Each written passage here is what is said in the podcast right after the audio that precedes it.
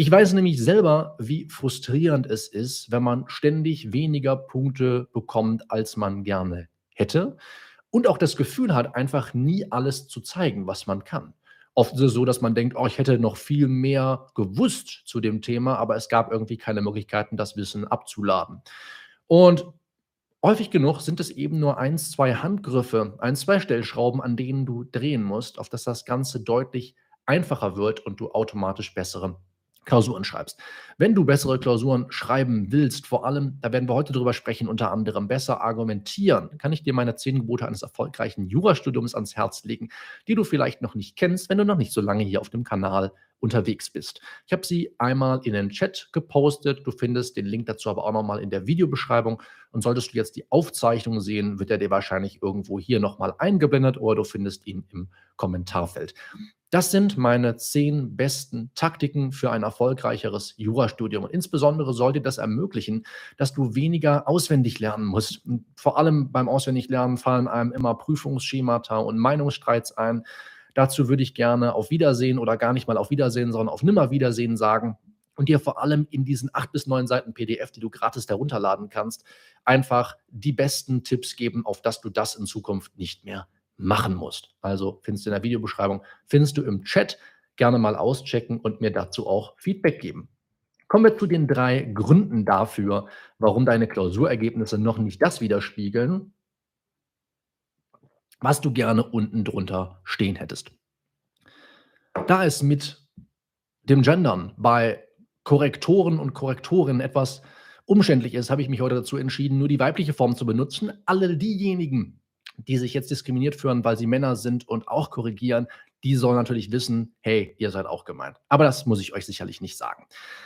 Der erste Grund dafür, warum du nicht die Punkte von ihr bekommst, die du gerne hättest von deiner Korrektorin, liegt darin, dass du ihr schlicht nicht das erzählst, was sie hören will. Das wird dich relativ wenig überraschen. Denn das ist ja meistens der Punkt dafür, warum wir im Endeffekt nicht so gute Noten in Klausuren erhalten. Oder warum wir eben dann im Feedback zu lesen bekommen, ja, Sie haben ja hier auch die richtigen Anspruchsgrundlagen nicht angesprochen oder hier haben Sie dieses und jenes übersehen. Ja? Also nicht das zu erzählen, was sie hören will, deine Korrektorin, ist einmal der größte Punkt dafür, warum die Klausuren nicht so super werden, wie sie sein können. Aber lass uns natürlich drüber reden, weil wenn ich dir das jetzt einfach so sage, wird dir das wenig helfen. Das der häufigste Fehler, den ich in dem Sinne sehe, und damit meine ich jetzt nicht rechtlichen Fehler, sondern einen Fehler, den man in einer Klausuranalyse machen kann, ist es, eben nicht genau darauf zu achten, welche Rechtsfragen im Sachverhalt eigentlich aufgeworfen werden. Und wenn man sie erkennt, dann werden sie häufig unzureichend beantwortet. Du kannst dir das so vorstellen. Eine Rechtsfrage im Sachverhalt ist aufgeworfen, wenn im Sachverhalt irgendeine Angabe dafür gegeben ist und du quasi dann dazu passend eine Deutungshypothese aufstellst. Klingt, klingt komplizierter, als es eigentlich ist. Links oder du hast eine Tabelle, links schreibst du das rein, was im Sachverhalt steht. Du musst den Sachverhalt nicht abschreiben, aber du greifst die Stichwörter aus dem Sachverhalt raus, die rechtlichen Gehalt haben. Und rechts schreibst du dir die Norm im besten Fall, das Tatbestandsmerkmal, das Begriffsmerkmal innerhalb des Tatbestandsmerkmals und natürlich eben der Prüfungsschritt, wo gehört das eigentlich hin? Das schreibst du dir dort auf. Das sind aufgeworfene Rechtsfragen. Simpelstes Beispiel ist, jemand beruft sich auf Verjährung. Das ist also dann die Beantwortung der Rechtsfrage, wenn du in der Klausur hergehst und sagst, dazu schreibe ich jetzt was. Ich komme jetzt zur Durchsetzbarkeit des Anspruchs und dann lasse ich da mich ein bisschen zu aus. Im Sachverhalt sagt jemand, hey, du hast viel zu lang gewartet, um von mir das Geld zu verlangen. Das wäre so ein typischer Fall, wo man sagen würde, ach, wie viele Jahre sind denn vergangen? Ist es vielleicht eine aufgeworfene Rechtsfrage im Sinne der Frage, ob hier der Anspruch bereits verjährt ist? Und diese Fragen werden entweder gar nicht beantwortet oder unzureichend. Du musst dir das so vorstellen. Alles, was im Sachverhalt als Rechtsfrage aufgeworfen wird, sollst du auch beantworten. Alles, was im Sachverhalt steht, soll auch in deiner Musterlösung, in der Lösung, die du anfertigst, sollte ich sagen, dann auch Einzug finden. Ja? Also alles, was im Sachverhalt steht, muss irgendwie verwertet werden von dir. Ja? Das weißt du wahrscheinlich auch. Die Frage ist, ob du es machst. Und hier würde ich einfach mal sagen, selbst wenn du nicht genau weißt, wohin damit, mach es trotzdem. Geh meinetwegen den oder nimm den Fehler, den du dabei machst, in Kauf. Ist immer noch deutlich besser, als wenn du es einfach außen vor lässt und sagst, ich weiß nicht, was das zu bedeuten hat und dann schreibe ich lieber gar nichts dazu. Denn das Witzige ist, da haben wir auch schon mal bei einem YouTube Live vor einigen Wochen hier drüber gesprochen, jedes Mal, wenn du sowas liest, und du sagst: „Ich weiß nicht, wohin damit“, kannst du fast schon sicher sein, dass andere es auch nicht wissen, dass es 'ne schwierige Frage ist und deswegen eine Rechtsfrage, die auch beantwortet werden soll, wo man eben vielleicht etwas auch mal dogmatisch einordnen muss, ja? Wo man einfach sich mal fragen muss: „Okay, unter welche Norm gehört das denn eigentlich? Welcher Norm kann ich das denn eigentlich zuordnen?“ Das ist so, so wichtig, sich da 'n bisschen was zuzutrauen, 'n bisschen mehr Vertrauen in seine Fähigkeiten zu haben, 'n bisschen mehr Mut und den Fehler, wie gesagt, auch mal in Kauf zu nehmen und trotzdem was dazu zu schreiben, ja? Ganz, ganz wichtig. Und das Zweite ist, warum du deiner Korrektorin vielleicht nicht erzählst, was sie hören willst, ja, dass du einfach redundant schreibst, ja? Du führst Überflüssiges aus oder im schlimmsten Fall, das ist dann so als zu dem Begriff auch bekannt geworden, du prostituierst dein Wissen oder dich mit deinem Wissen. So, das ist so 'n bisschen das, was ich im Intro angesprochen habe. Du erzählst erst mal 'ne ganze Menge, ja, zu dem, was du glaubst, was hier für die Klausur relevant sein könnte, aber es ist im Sachverhalt gar nicht aufgeworfen, ja? Du erzählst jetzt mega viel zur Abgrenzung von Raub, räuberischer Erpressung, aber der Streit ist überhaupt im Sachverhalt nicht relevant, ja? Oder es war eigentlich ja kein Raub zu prüfen. Da hat jemand zwar Gewalt angewandt, aber das passte hinten und vorne gar nicht mit dem Finalzusammenhang zusammen oder was weiß ich. So, und du lädst trotzdem, weil du siehst: „Ah, oh, Raub, räuberische Erpressung, hier ist alles, was ich dazu weiß.“ So funktioniert das nicht, ja? Keine redundanten Ausführungen. Damit erzählst du deiner Korrektorin eben auch nicht, was sie hören will, ja? Wenn du einfach alles erst einmal ablädst, wirst du das Problem haben, dass du keine Zeit mehr hast, um wirklich auf die wichtigen Punkte in deinem Gutachten einzugehen und deswegen da einfach 'n bisschen sparsamer sein. Sich nicht zu fragen: „Was weiß ich hierzu“, sondern: „Was ist tatsächlich im Sachverhalt aufgeworfen?“ Macht in der Klausur schon einen Riesenunterschied. Und dann musst du natürlich, wo wir grade über die aufgeworfenen Rechtsfragen gesprochen haben du musst auch präzise auf die Fallfrage antworten, ja? Gestern habe ich dazu noch 'n Quick-Win-Video rausgebracht, ja? Wenn du einfach aufm Kanal schaust, Video von gestern, 28.10., da habe ich noch mal geschaut, wie zeigt man Studierenden Stück für Stück, wie sie sich den Obersatz zum Beispiel auf auch eine Frage zusammenreimen, die eben nicht so gängig im Examen ist, ja? Wo nicht nur steht: „Kann K von V Zahlung von 2.000 € verlangen“, ne? Sondern eben 'ne deutlich schwierigere Frage. Wie kann man darauf möglichst präzise 'n Obersatz bilden? Der Obersatz ist ja nun mal das Erste, was die Korrektorin von dir zu lesen bekommt und du weißt, wenn das schon nicht stimmt, ja, dann ist sie zum einen dir gegenüber vielleicht nicht wohlgesonnen, dazu kommen wir später noch. Ja, aber vor allem stimmt dann schon der Einstieg nicht und alles Weitere, was du schreibst, ja, ist natürlich dann auch unpräzise. Das sind dann jetzt nicht zwingend Folgefehler, es sind dann einfach nur ist einfach nur 'ne fehlende Präzision in der Art, wie du schreibst. Aber hättest du mal oben präziser gearbeitet, also präzise auf die Fallfrage geantwortet und vor allem auch den Bearbeitungsvermerk richtig gelesen und dazu eben auch die richti oder daraus auch die richtigen Schlüsse gezogen, auf dass du zum Beispiel bestimmte Ansprüche gar nicht prüfen musst oder so. Da erzählst du, wenn du es nicht machst, ihr immer das, was sie nicht hören will, ja?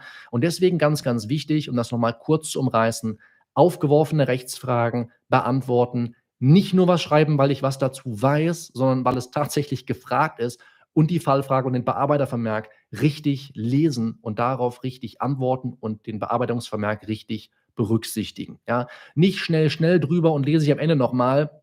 Das ist 'n eigener Teil deiner Analyse, wenn du die Klausur zum 1. Mal siehst. Fallfrage und Bearbeitervermerk, damit fängst du immer an, ja? Und dann guckst du dir das Stück für Stück an und überlegst: „Okay, was kann das bedeuten, wenn ein bestimmter Tatbestand, eine bestimmte Anspruchsgrundlage nicht geprüft werden soll? Welche Schlüsse kann ich daraus ableiten dafür, welche dann hingegen aber doch sehr wohl geprüft werden sollen?“ Ja? Im Strafrecht 'n Riesending, wenn da irgendwo eine bestimmte Norm ausgeschlossen ist, sich immer zu fragen: „Wenn die ausgeschlossen ist, aber ich offensichtlich daran denken durfte, woran soll ich denn dann grade denken? Wo findet sich denn strukturverwandt noch mal ein Delikt, was so ähnlich aussieht wie das, was ich nicht prüfen soll?“ Ja? Und wie gesagt, gerne mal ich blende es jetzt hier an der Stelle auch noch mal ein, auf den Quick-Win von gestern zurückgehen für 'ne präzisere Obersatzbildung im Zivilrecht. So, du erzählst ihr also nicht, was sie hören will. Was ist die 2. Möglichkeit, warum die Klausurergebnisse nicht stimmen? Du erzählst ihr zwar prinzipiell, was sie hören will, aber sie versteht dich einfach nicht, ja? Das ist auch ein Riesenproblem, ne? Wir sind jetzt schon 'n ganzen Schritt weiter, als wir jetzt inhaltlich eigentlich schon die richtigen Stellschrauben gedreht haben. Wir wissen jetzt eigentlich schon, in welche Richtung wir schreiben wollen, aber trotzdem kommen nicht die Klausurergebnisse raus, die wir uns erhoffen. Es liegt häufig daran, dass wir zwar das Richtige schreiben, aber es offensichtlich nicht richtig rüberbringen können. So, und deswegen ist für mich einer von 11 oder 12 ich müsste sie jetzt tatsächlich zählen einer von 12 oder 11 Bereichen, die in deinem Jurastudium, deinem Referendariat später auch deine Noten ausmachen, ist einer dieser Bereiche ganz gezielt Gedankenführung, Rhetorik und Kommunikationsfähigkeit. Das ist etwas, was du trainieren musst, ja, deine Gedanken möglichst präzise auf den Punkt zu bringen. Ja, da sind wir wieder beim Stichwort Präzision. Und ich habe ja auch kürzlich mal in einem Video hier Jura lernen, so verstehst du alles, gezeigt, warum es so wichtig ist, einfache Sprache zu verwenden, auf das du dann auch verstanden wirst. Ja, häufig ist die Gedankenführung nämlich eben gerade nicht klar. Das kannst du an dir selber testen, wenn du einfach mal eine Klausurlösung von dir nimmst, einfach mal eine Nacht drüber schläfst und dir dann einfach mal vielleicht auch zwei Nächte drüber schlafen, dir nochmal vorlegst und mal Schritt für Schritt schaust, kann man meinen Gedanken eigentlich folgen. Häufig wirst du feststellen, eigentlich nicht. Der Einzige, der es in dem Moment verstanden hat, war ich. Und selbst mit ein bisschen Abstand jetzt merke ich, dass das nicht so einfach ist. Und dann kannst du dir ja schon vorstellen, wie es deiner Korrektorin geht. Ja? Also ganz, ganz wichtig darauf zu achten. Schau mal, sind die Gedanken klar strukturiert? Hat das eine Systematik? Ja? Weil das wird allein, wenn du das irgendwie hinbekommst, deine Gedanken besser zu ordnen, ja, und das können ganz, ganz wenige. Da wirst du dich automatisch schon mal abheben von anderen. Ja? Wenn du das immer hinbekommst, wirst du automatisch merken, dass deine Klausuren besser werden. Dann kannst du den ganzen Kram, den ich heute sonst noch vergesse, äh, den ich ganz heute noch sage, kannst du dann vergessen, solange du das einfach allein berücksichtigst. Das kannst du auch schon im Alltagssprech, im Alltagsaustausch mit anderen mal überprüfen. Du kannst dir ja vorstellen, wie viele E-Mails ich regelmäßig bekomme, ja, täglich, auf wöchentlicher Basis. So, ich freue mich immer mega, wenn da mal einer dabei ist, die eine gute innere Struktur hat, wo ich die nicht dreimal lesen muss, bis ich verstehe, was die Leute von mir wollen. Ja? Setzt da doch einfach mal an. Es klingt jetzt hart, ich möchte niemandem zu nahe treten und manchmal tippt man ja auch einfach so und schickt dann ab.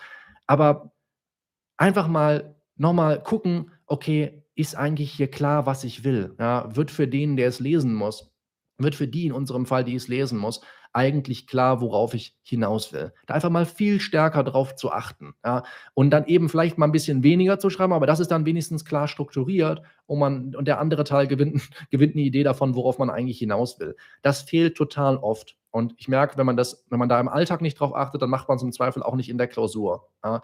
Und wir haben hier so viele Klausuren, hunderte Klausuren im Klausurenkurs im Rap korrigiert. Ich habe etliche Klausuren korrigiert und das ist das, was ich immer wieder feststelle.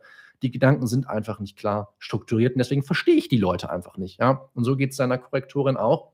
Du willst eigentlich das Richtige sagen, aber die äußere Form stimmt dann eben einfach nicht. Ja?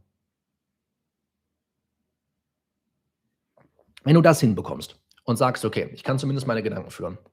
Ich kann kommunizieren, ich kann das rüberbringen, was ich eigentlich sagen will.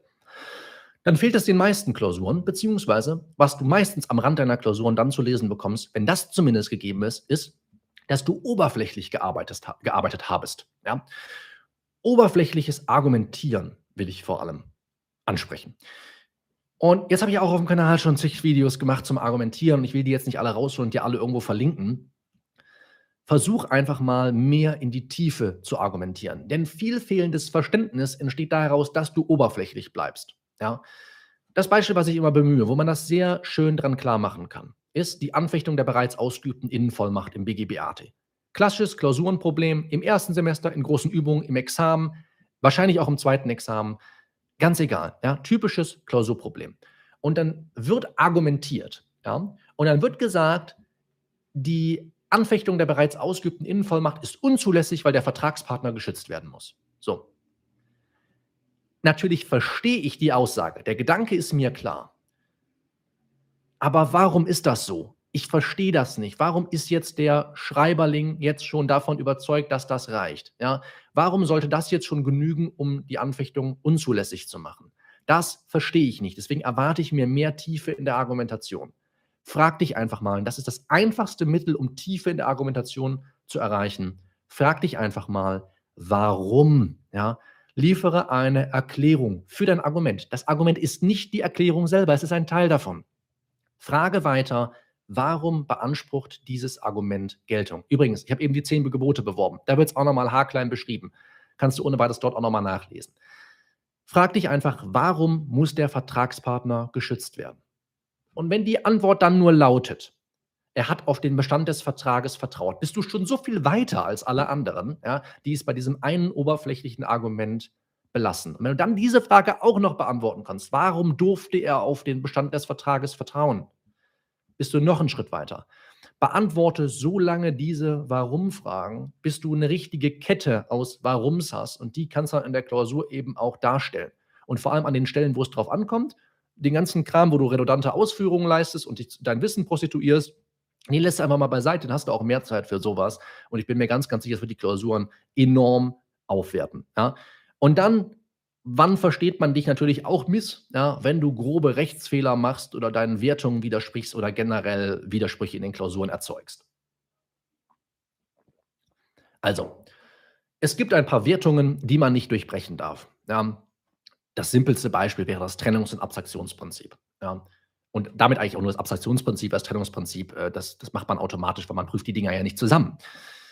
So, solche Fehler darf man natürlich nicht machen, weil dann wird man missverstanden. Beziehungsweise die Korrektorin wird dich schon verstehen, aber sie wird das Gefühl haben, du hast es nicht verstanden. Und dann sind wir wieder am selben Punkt und kommen nicht richtig voran. So, also es ist ganz, ganz wichtig, die zentralen Wertungen der einzelnen Regelungskreise, der einzelnen Rechtsgebiete zu kennen, die nicht durchbrochen werden dürfen. Ja. Denn ansonsten resultieren daraus grobe Rechtsfehler und die kosten dir im Zweifel die Klausur. Ja.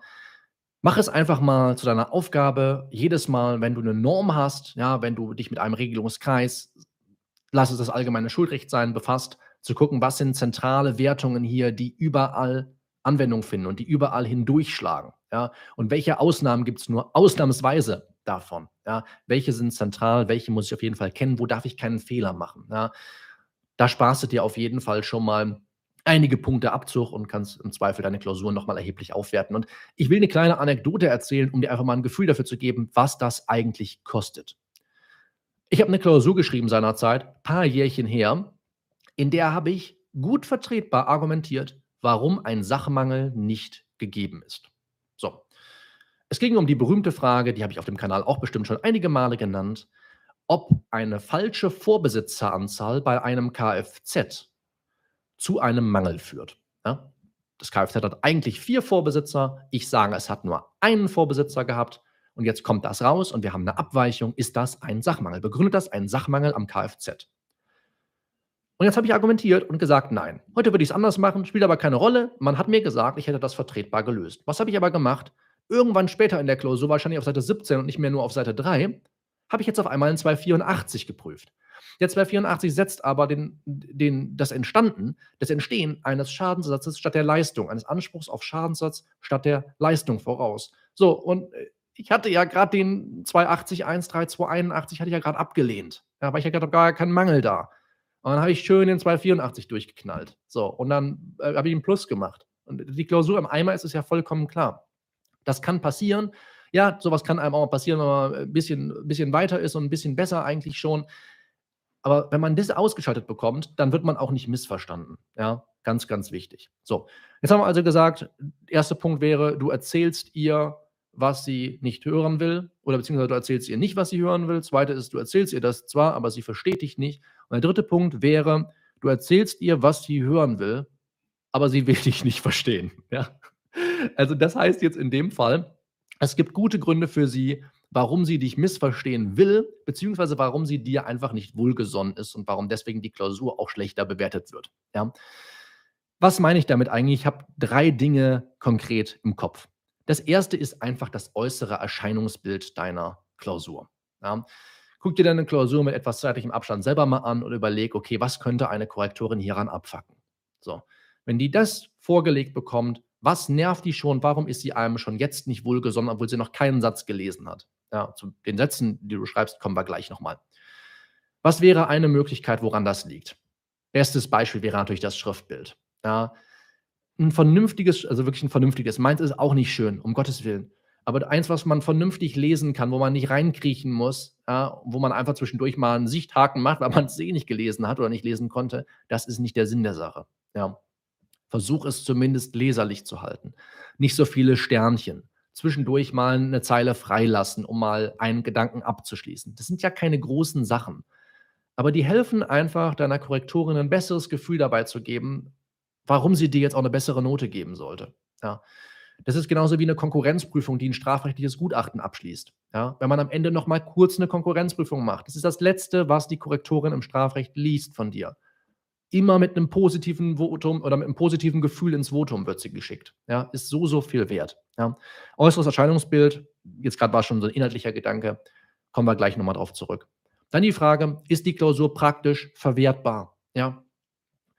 Das heißt, ist sie abgeschlossen? Ja, ist alles, was du schreiben wolltest, drin? Das kann man nicht immer sicherstellen, das ist mir auch vollkommen klar. Aber die Frage ist doch, sieht das zumindest so aus? Ist das in sich geschlossen? Vermittelt das den Eindruck der Geschlossenheit? Ja? Oder bricht das Gutachten abrupt ab? Wir haben ja eine Kandidatin gehabt im Rep, die hat uns ihre Examensklausuren gezeigt und es war keine zu Ende geschrieben. Und das war ein wesentlicher Eckpfeiler für das Durchfallen. Ja? Einfach mal sicherzustellen, dass jede Klausur abgeschlossen ist, dass sie praktisch verwertbar ist. Ja? Das ist so wichtig. Jetzt überleg doch einfach mal, wie das in der Praxis wäre. Ich spreche ja gerade die ganze Zeit von praktischer Verwertbarkeit. Überleg dir mal, Richterin oder Richter tritt im Namen des Volkes, ja, tritt auf und sagt, hier, ich verkünde jetzt unser Urteil. Und dann, ja, also wir erkennen jetzt auch den Anspruch, ne? also der Klagewitsch hat gegeben, aber wir haben halt nicht zu Ende geprüft. Also wir wollten eigentlich noch, aber wir hatten nicht mehr so viel Zeit und ähm, deswegen ist jetzt so in, innen raus so ein bisschen, bisschen schwach von uns. So, also da bricht dann das Gutachten so ein bisschen ab, was wir, was wir das Urteil, was wir geschrieben haben. Und, äh, aber da müssen sie jetzt mit leben, weil sie kriegen ja hier keine Gerechtigkeit, sondern ein Urteil. Ist nicht Sinn der Sache. Merkst du ja selber, äh, dass das völlig, völliger Quatsch ist. So, deswegen einfach mal dich selber darauf zu besinnen und die Lage zu versetzen, warum praktische Verwertbarkeit so wichtig ist. Das wird hoffentlich dieses Beispiel hier für dich verdeutlichen. So. Und dann sehe ich häufig, dass eben Korrektorinnen, die nicht wohl gesonnen sind. Ich das auch, auch wenn ich mich davon frei machen will und das Ganze objektiv beurteilen, das kann man nicht, weil ein Mensch und keine Maschine das Ding korrigiert. Ja. Einfach, dass ich erkenne, dass Klausuren keinen klaren Fokus haben. Da fehlt es einfach am Schwerpunkt. Ja. Und damit meine ich jetzt natürlich auch, dass man sich drei, vier, fünf Schwerpunkte rauspickt, wo man auch ein bisschen mehr schreibt. Alles andere wird etwas kürzer gehalten. Das ist auch was. Aber wo man auch merkt, okay, hier hat Kandidatin, Kandidat sich auf eine Rechtsfrage fokussiert und die mal wirklich auch richtig in die Tiefe behandelt. Lass es die Anfechtung der bereits ausgeübten Innenvollmacht sein, über die wir eben gesprochen haben. Deine Klausur braucht diesen Fokus. Es gibt immer eine alles entscheidende Rechtsfrage, vielleicht auch eine zweite, wo du richtig Gas geben musst. Ja? Und wenn das die Korrektorin erkennt, dass du das gemacht hast, ist sie dir automatisch eher wohlgesonnen und will dir auch eine bessere Note geben, als jemand, der einfach das ganze Ding im Gutachtenstil schreibt, wo im Endeffekt dann auch noch äh, feststeht, okay, das Ding ist nicht mal fertig geworden. Ja, das bricht irgendwann ab und die Klausur ist dann einfach nur noch mit einem kurzen Ergebnis beendet worden. Ja? Einfach mal zu schauen, wo sind die Schwerpunkte und kann nicht alles, was nicht Schwerpunkt ist, alles, was nicht aufgeworfen aufgeworfene Rechtsfrage ist, Full Circle, wieder zurück zu unserem ersten Punkt, kann ich das vielleicht sogar im Feststellungsstil abhandeln und damit schnell zu Ende bringen, auf dass ich Zeit habe, auch bei den wichtigen Punkten wirklich dann zu argumentieren. Fassen wir es nochmal kurz zusammen. Entweder sie, du, sie, du erzählst ihr nicht, was sie hören will, oder du erzählst ihr zwar, was sie hören will, aber sie versteht dich nicht oder beides ist gegeben, aber sie will dich nicht verstehen. Sie ist dir nicht wohlgesonnen und was kannst du dagegen unternehmen? Äußeres Erscheinungsbild praktisch verwertbar halten, klaren Fokus für deine Klausur.